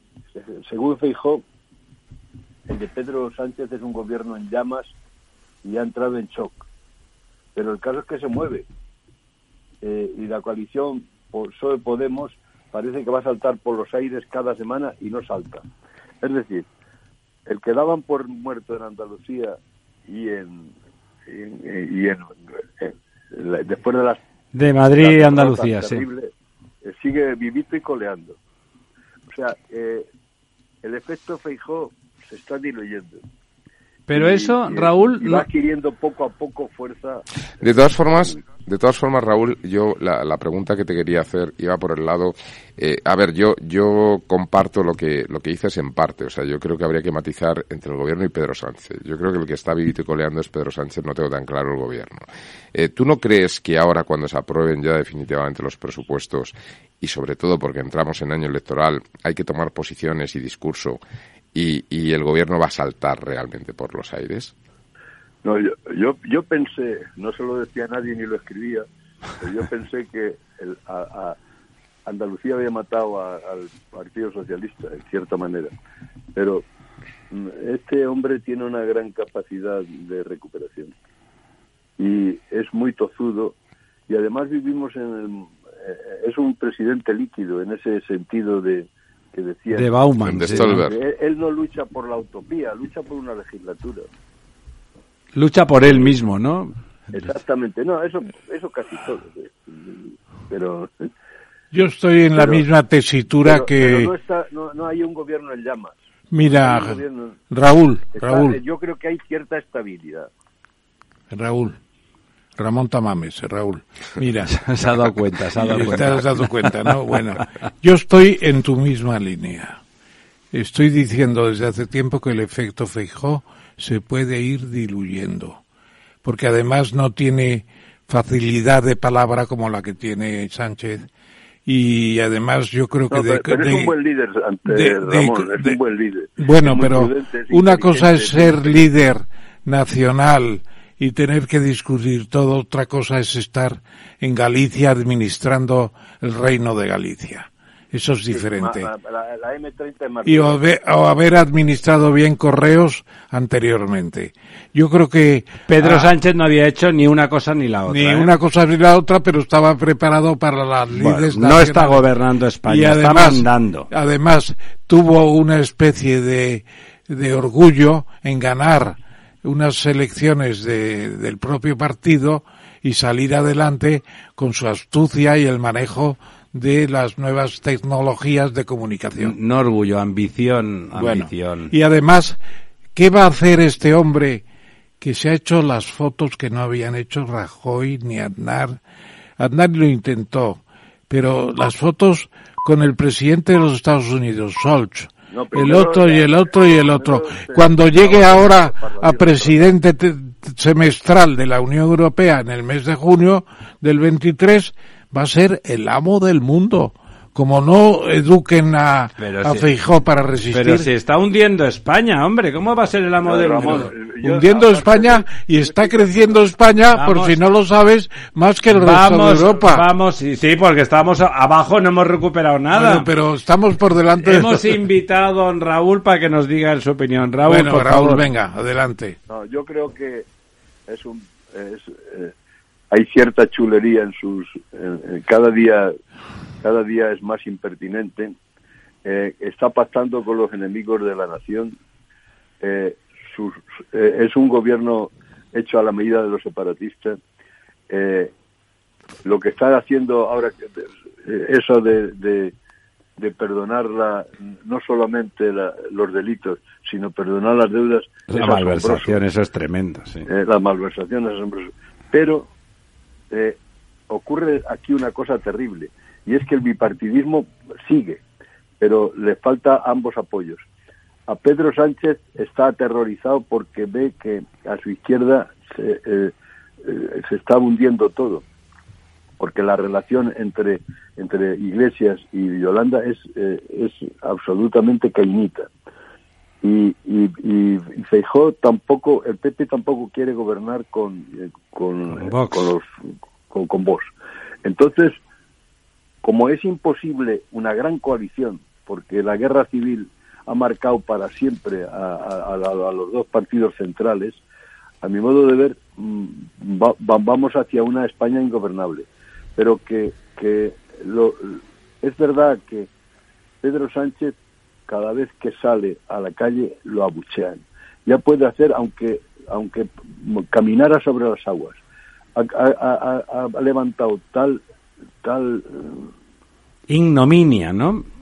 Sí, sí, es, es, lo detestan. Aunque, ya te digo, aunque hiciera milagros, anduviera sobre la mar, abriera las aguas de, del, Jordán, le han cogido manía. Y eso es muy difícil de levantar. Pero yo creo que vamos hacia una España, como se ha dicho, siempre ingobernable. Esta vez porque ninguno de los dos partidos va a poder formar gobierno. Si Feijó no quiere formar gobierno con vos. Y, y, aunque y, Pedro Sánchez puede tener el Frankenstein que le es leal, porque nunca se han visto en otra. Claro, tiene, que sumar. Le, va a faltar, le va a faltar la izquierda para completar. Tiene que sumar. va a ser muy difícil.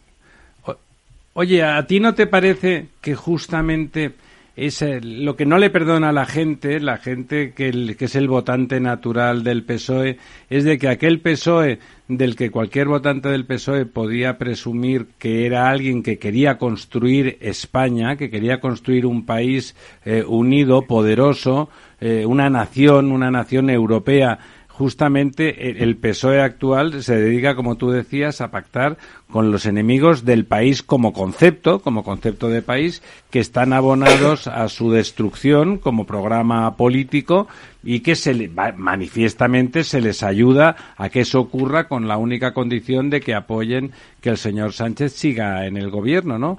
No, no es eso lo que la gente, incluso el que sería un votante natural del centro izquierda, le repugna. Bueno, el PSOE es lo que más se parece a España. O sea, los mismos que fueron al entierro de del entierro de Tierno fueron después de Franco fueron luego al entierro de Tierno. Eh, se parece mucho, se parece mucho a España. Es republicano 15 días antes de las elecciones y monárquico el resto. Ahora ya no sé, ahora, pero ahora tiene tentaciones republicanas realmente. Y, y nunca el PSOE ha hecho cosas equivocadas ha hecho cosas aberrantes, pero jamás ha pactado con los nacionalistas, con los, los separatistas, con unos españoles que quieren irse sencillamente. Y les da todo, o sea, insiste, insiste, insiste, de una manera machacona, insiste en esa alianza demoníaca que, para, para un partido demócrata. Porque, eh, o sea, para estar con los, con los que quieren destruir la Constitución y la democracia es una aberración. Y eso creo que el Partido Socialista lo va a pagar caro, lo va a pagar caro. No creo que desaparezca como el francés, pero le va a costar mucho levantarse después a mi modo de ver. No sé qué pensáis vosotros. Sí, yo pienso exactamente lo mismo que tú. Sobre todo por, insisto, porque el Partido Socialista ha demostrado que desde una posición socialdemócrata ha sido capaz de modernizar el país y de, y de gobernar España con más o menos éxito según las circunstancias, pero lo ha conseguido. Y ahora ese no es ese partido. El Partido Socialista es un partido sanchista. No eso es. y no quiere gobernar España para que mejore, sino simplemente para permanecer en el poder como único objetivo central, ¿no? Y, bueno. No, pero eso, y yo te insisto que eso todo lo quieren. Y, o sea, que la, mentira es una virtud política. Me llaman mentiroso, la mentira es una virtud política. Segundo, le llaman que quiere que todo lo hace para permanecer en el Moncloa. Eso le pasa a todos, ¿no? Hombre, pero, lo hace de una manera con más, intensidad o con menos, ¿no, Raúl? De una manera más descarada. Más descarnada casi se podría decir. Sí, más descarada, más descornada y más y con más chulería. Sí, eh, Raúl, a mí estábamos hablando del PSOE, me gustaría hablar del Partido Popular, porque otra de las cosas que yo percibo, antes hablabas del liderazgo de, de Feijó, que, bueno, pues parece que no, no, no tiene el A mí me gusta Feijó, que conste. Eh, yo he, estado una, una hora con él y me sorprendió. No es demagogo, pregunta, eh, tiene observaciones muy finas, es, es una Está muy bien educado. muy bien educado eh, tiene una idea de España, ¿no? no, como Franco, como De Gaulle tenía de Francia. Y, sobre todo se, preocupa mucho de las cosas y, pregunta siempre tu opinión, es, una persona humilde. Eh, pero pero yo te digo que el efecto Feijóo se está diluyendo. Eh, no, pero no, te por da, su culpa. Y, pero, ¿Y no te da la impresión de que eh, bueno, la cuadrilla se está apartando un poco eh, de los primeros focos, ¿no? Me refiero a la señora eh, Isabel, Díaz Ayuso, a, Isabel Díaz Ayuso, a Moreno Bonilla, es decir, se están como apartando para dejarle ahí solo frente al toro yo creo y, que da la sensación de que, de que algún miembro de la cuadrilla torea mejor. que es el hombre clave en, en, respecto a Isabel, le digo, oye, vais a matar a, a, a, Feijó como matáis a Casado. Dice, no, no, las relaciones son muy buenas, las relaciones son muy buenas y no, en este momento no hay ningún tipo de conspiración o de, o de meternos con, con Feijó. No, no, si yo no digo conspiración, yo es la sensación de que eh, alguno de estos miembros de la cuadrilla eh, torea mejor, ¿no? No lo sé. Yo, yo, yo. Yo creo que no. Yo, yo creo que Feijó va de bastante. Lo que pasa es que es que Madrid es muy duro. Madrid es muy duro. La, el, el foro es muy duro. Y no es igual eh, estar en, en Galicia que en Madrid. Eh, pero, y luego ha cometido algunos errores. Eh, por ejemplo, los desafíos en el Senado no le favorecen.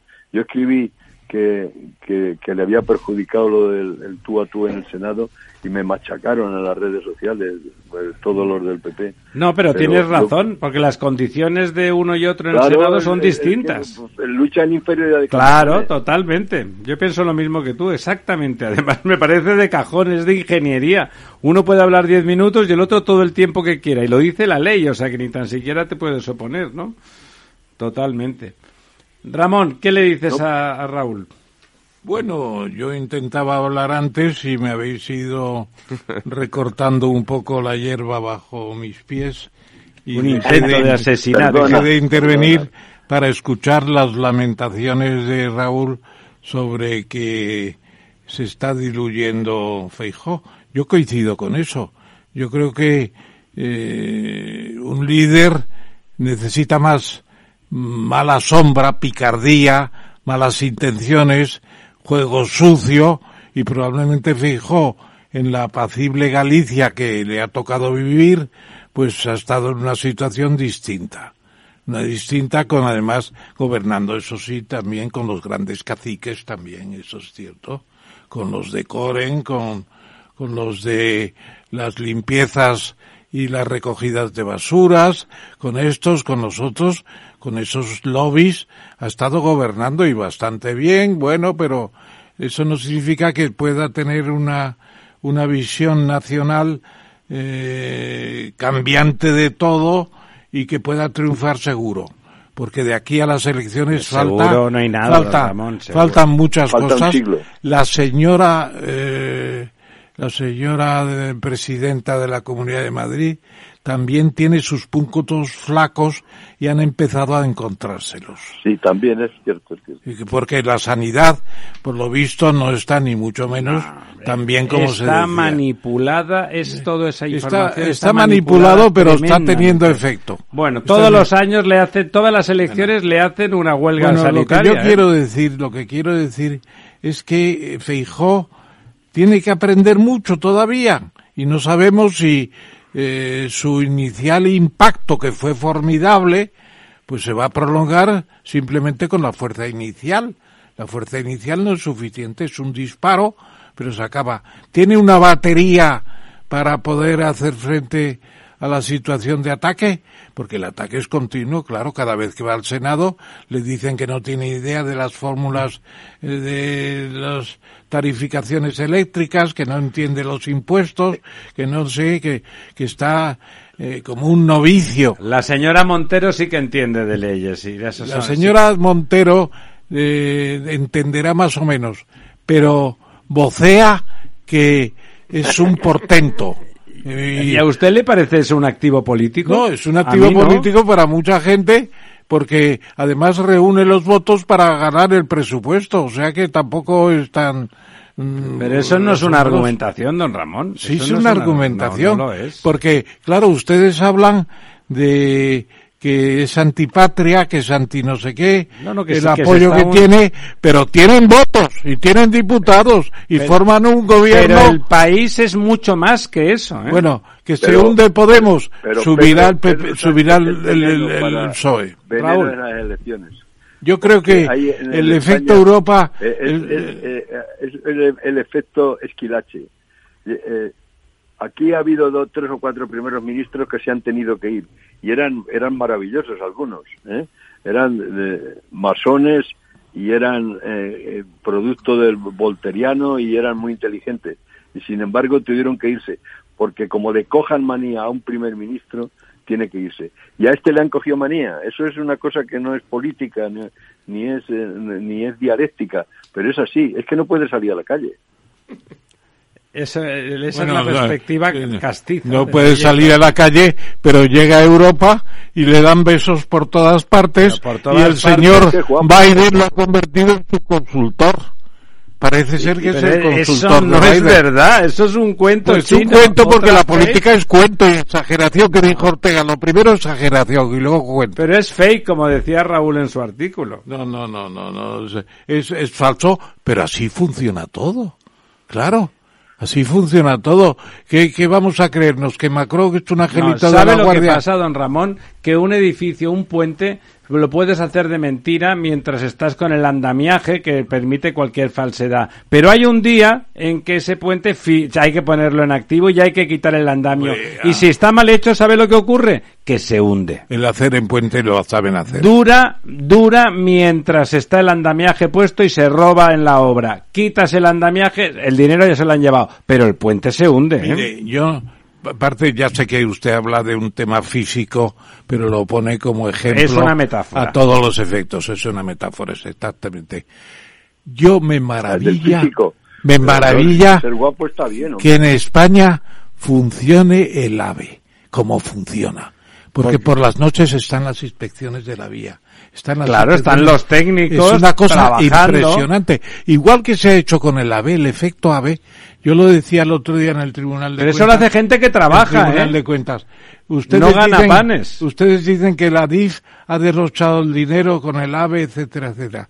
Pero ¿y lo que ha ganado España con la autoestima del AVE? por supuesto Es impresionante lo que No, no, se ha yo soy ganado. defensor del AVE, ya lo sabe usted. Yo- No todos, No todos. vamos a discutir de eso. Claro, pero, pero- es que el AVE lo hacen gentes que saben, trabajadores ferroviarios, ingenieros, gente de mantenimiento, gente que no son eh, me- ahora no me sale alguna de esas palabras fantásticas que utiliza Raúl para referirse a los fulleros y a la gente y a los trileros que no los saben. mangantes. Eso, es, a los mangantes habituales. No, son, son gente que trabaja. Con más se podrá criticar más oportunidad, pero como dice usted, el tren ese es extraordinario, el AVE funciona, llegamos a los sitios muy rápidos, a los europeos les encanta viajar en nuestra AVE ¿Sabe y a lo los que- españoles les ha dado autoestima, igual que los andaluces. Pero no olvidéis el efecto Godoy y el efecto Esquilache. No olvidéis que en España, como caiga un tío mal, lo echan.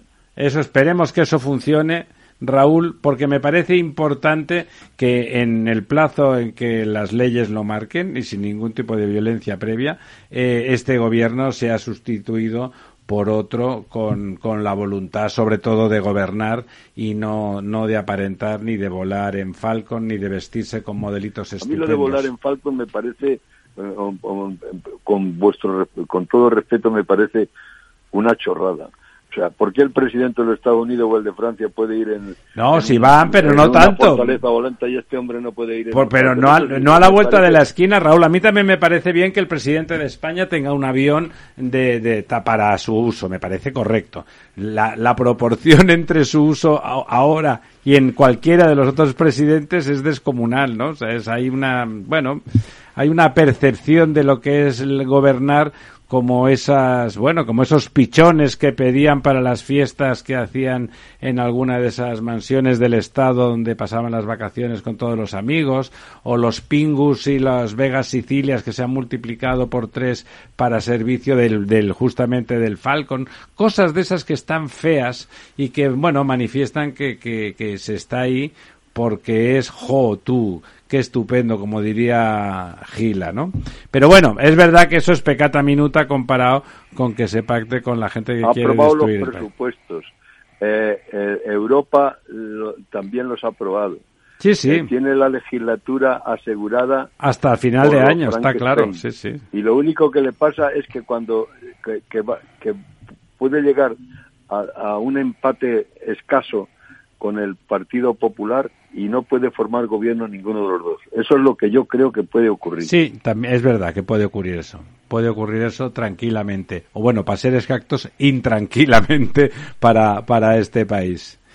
Bueno, Raúl, son menos 13 minutos y hasta aquí hemos llegado. Como siempre, ha sido un Me placer. encanta estar con vosotros porque sois unos unos conspiradores tardíos. Te, un abrazo muy fuerte. te deseamos larga vida. Y, y- y un beso al gran Ramón. Muchas gracias al gran Raúl. Un abrazo, abrazo, Raúl. Raúl. Muchísimas Que gracias. vaya muy bien. Si te gusta el pádel, en Capital Radio tenemos tu espacio. Todos los martes, a partir de las diez y media de la noche, saltamos a la pista para contarte la actualidad del World Padel Tour, los torneos amateur, las novedades de las marcas y toda la actualidad relacionada con el segundo deporte más practicado de España. Esto es Padel, los martes a las diez y media de la noche en Capital Radio.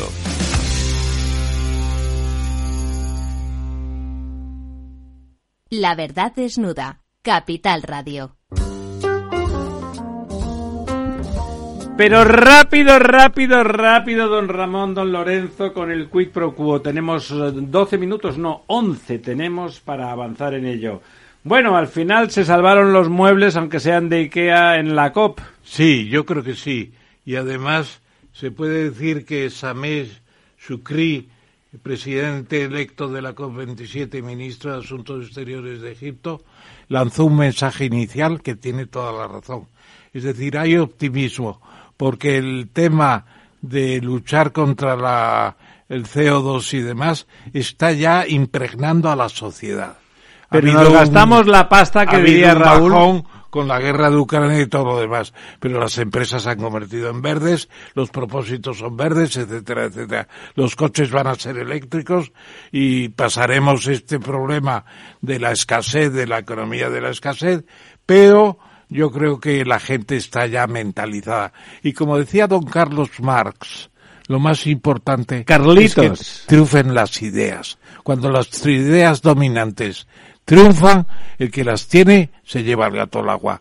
Y los, por así decirlo, los descarbonizadores son ya mucho más potentes que los carboneros. Bueno, eso es una buena noticia, pero lo que las medidas que se han tomado son muy justitas. ¿eh? Eh, ha sido suficiente para que nadie se vaya, que alguno Alemania amenazó en particular, ¿no? Con irse si no se hacía algo serio.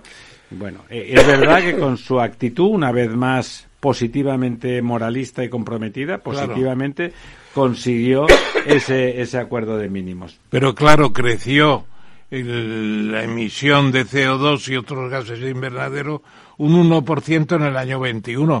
Un crecimiento del 1% es estancamiento a pesar de los problemas de la pandemia de Ucrania, etcétera. Bueno, pero Yo es creo que... que estamos ya en la curva de la meseta definitiva. Claro, claro. Lo primero hay que llegar a la meseta antes de bajar, ¿no? Por supuesto. Claro, lo que pasa es que están está- eh, todavía la India, eh, Rusia y China están todavía con demasiados fósiles por encima. Bueno, sí, además, claro, es que a veces... Pero eh, también bajando, ¿eh? Sí, También pero bajando. fíjese, hablamos de China, eh, que ya está haciendo un esfuerzo en renovables descomunal, pero claro, China tiene muy poco muy poca energía nuclear todavía, es verdad que está construyendo ahora. Sí, 25 centrales. Claro, pero no tenía el 2 o el 3% solo de su producción energética, Poco. que es muy poco para una potencia como China. Y, y no- nos olvidamos en el discurso este antinuclear tan, tan cumbayá, eh, de que realmente es que la- esa energía, ese 20% español o ese 80% francés,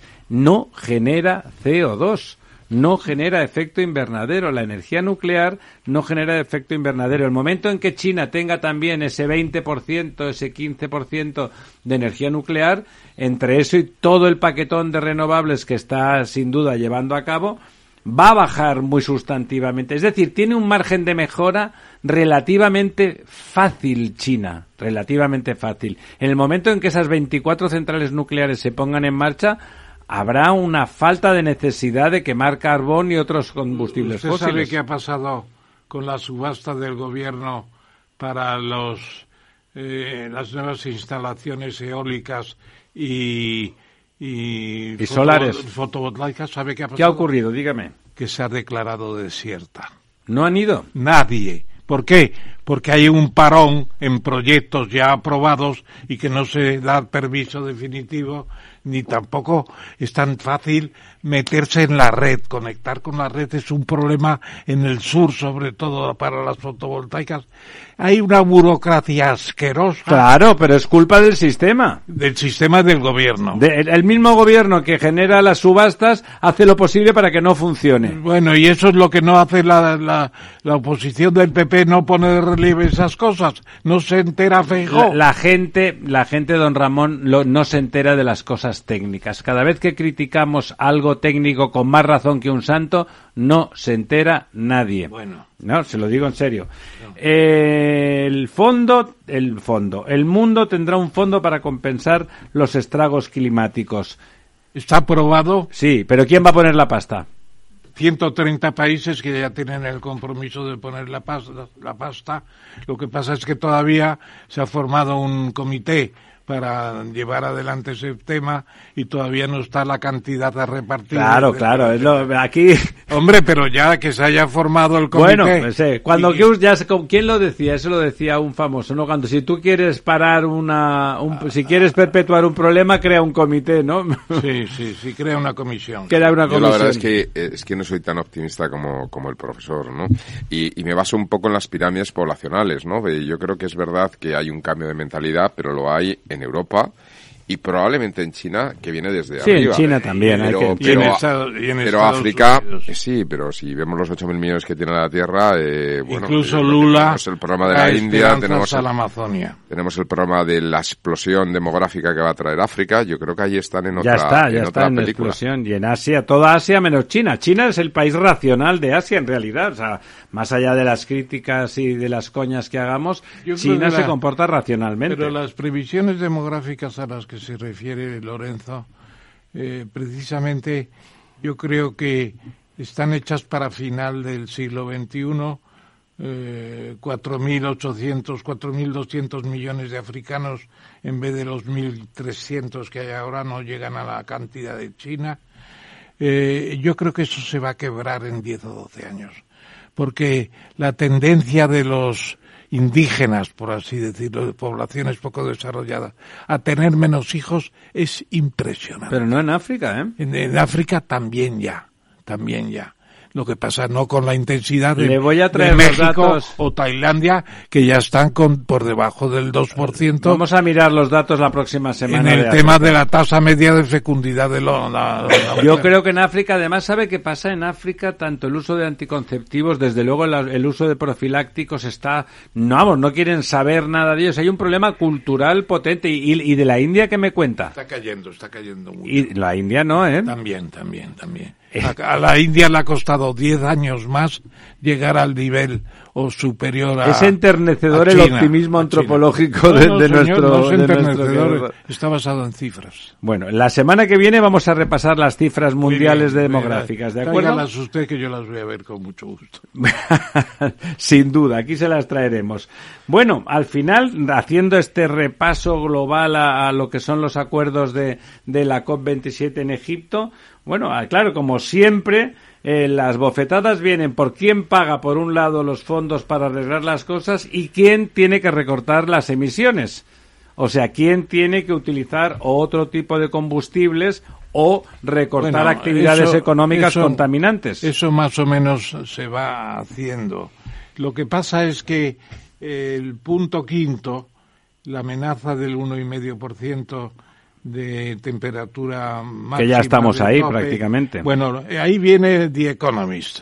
Yo The Economist creo que es el gobierno silencioso de la economía mundial en cierto modo, porque lo que dice eh, casi va a misa. Bueno, aunque- el aunque gobierno no, es la conciencia. aunque si sean quiere. anglicanos. Y La también los anglicanos tienen misa, o sea que no tienen problema. Pero eh, ya mm, The Economist da por seguro, da por seguro que eh, sobrepasaremos el uno y medio y que con los compromisos Sí, de yo los también. países actuales llegaremos al, O sea, The Economist y yo al estamos de medio, acuerdo. al dos y medio, al dos y medio podemos llegar. Lo que pasa es que también habrá grandes noticias en contra de seguir por ese camino por las extremosidades climáticas y muchas desgracias que se nos Bueno, habrá que adaptarse, don Ramón, y Claro lo haremos, sí. nos adaptaremos. Ahí está la adaptación, que es la Eso base es. más que la mitigación. Eso es, no cambiará mucho la tendencia, se reducirá ligeramente, seguirá aumentando la temperatura y aprenderemos a adaptarnos en lugar de hacer sermones de, de la montaña.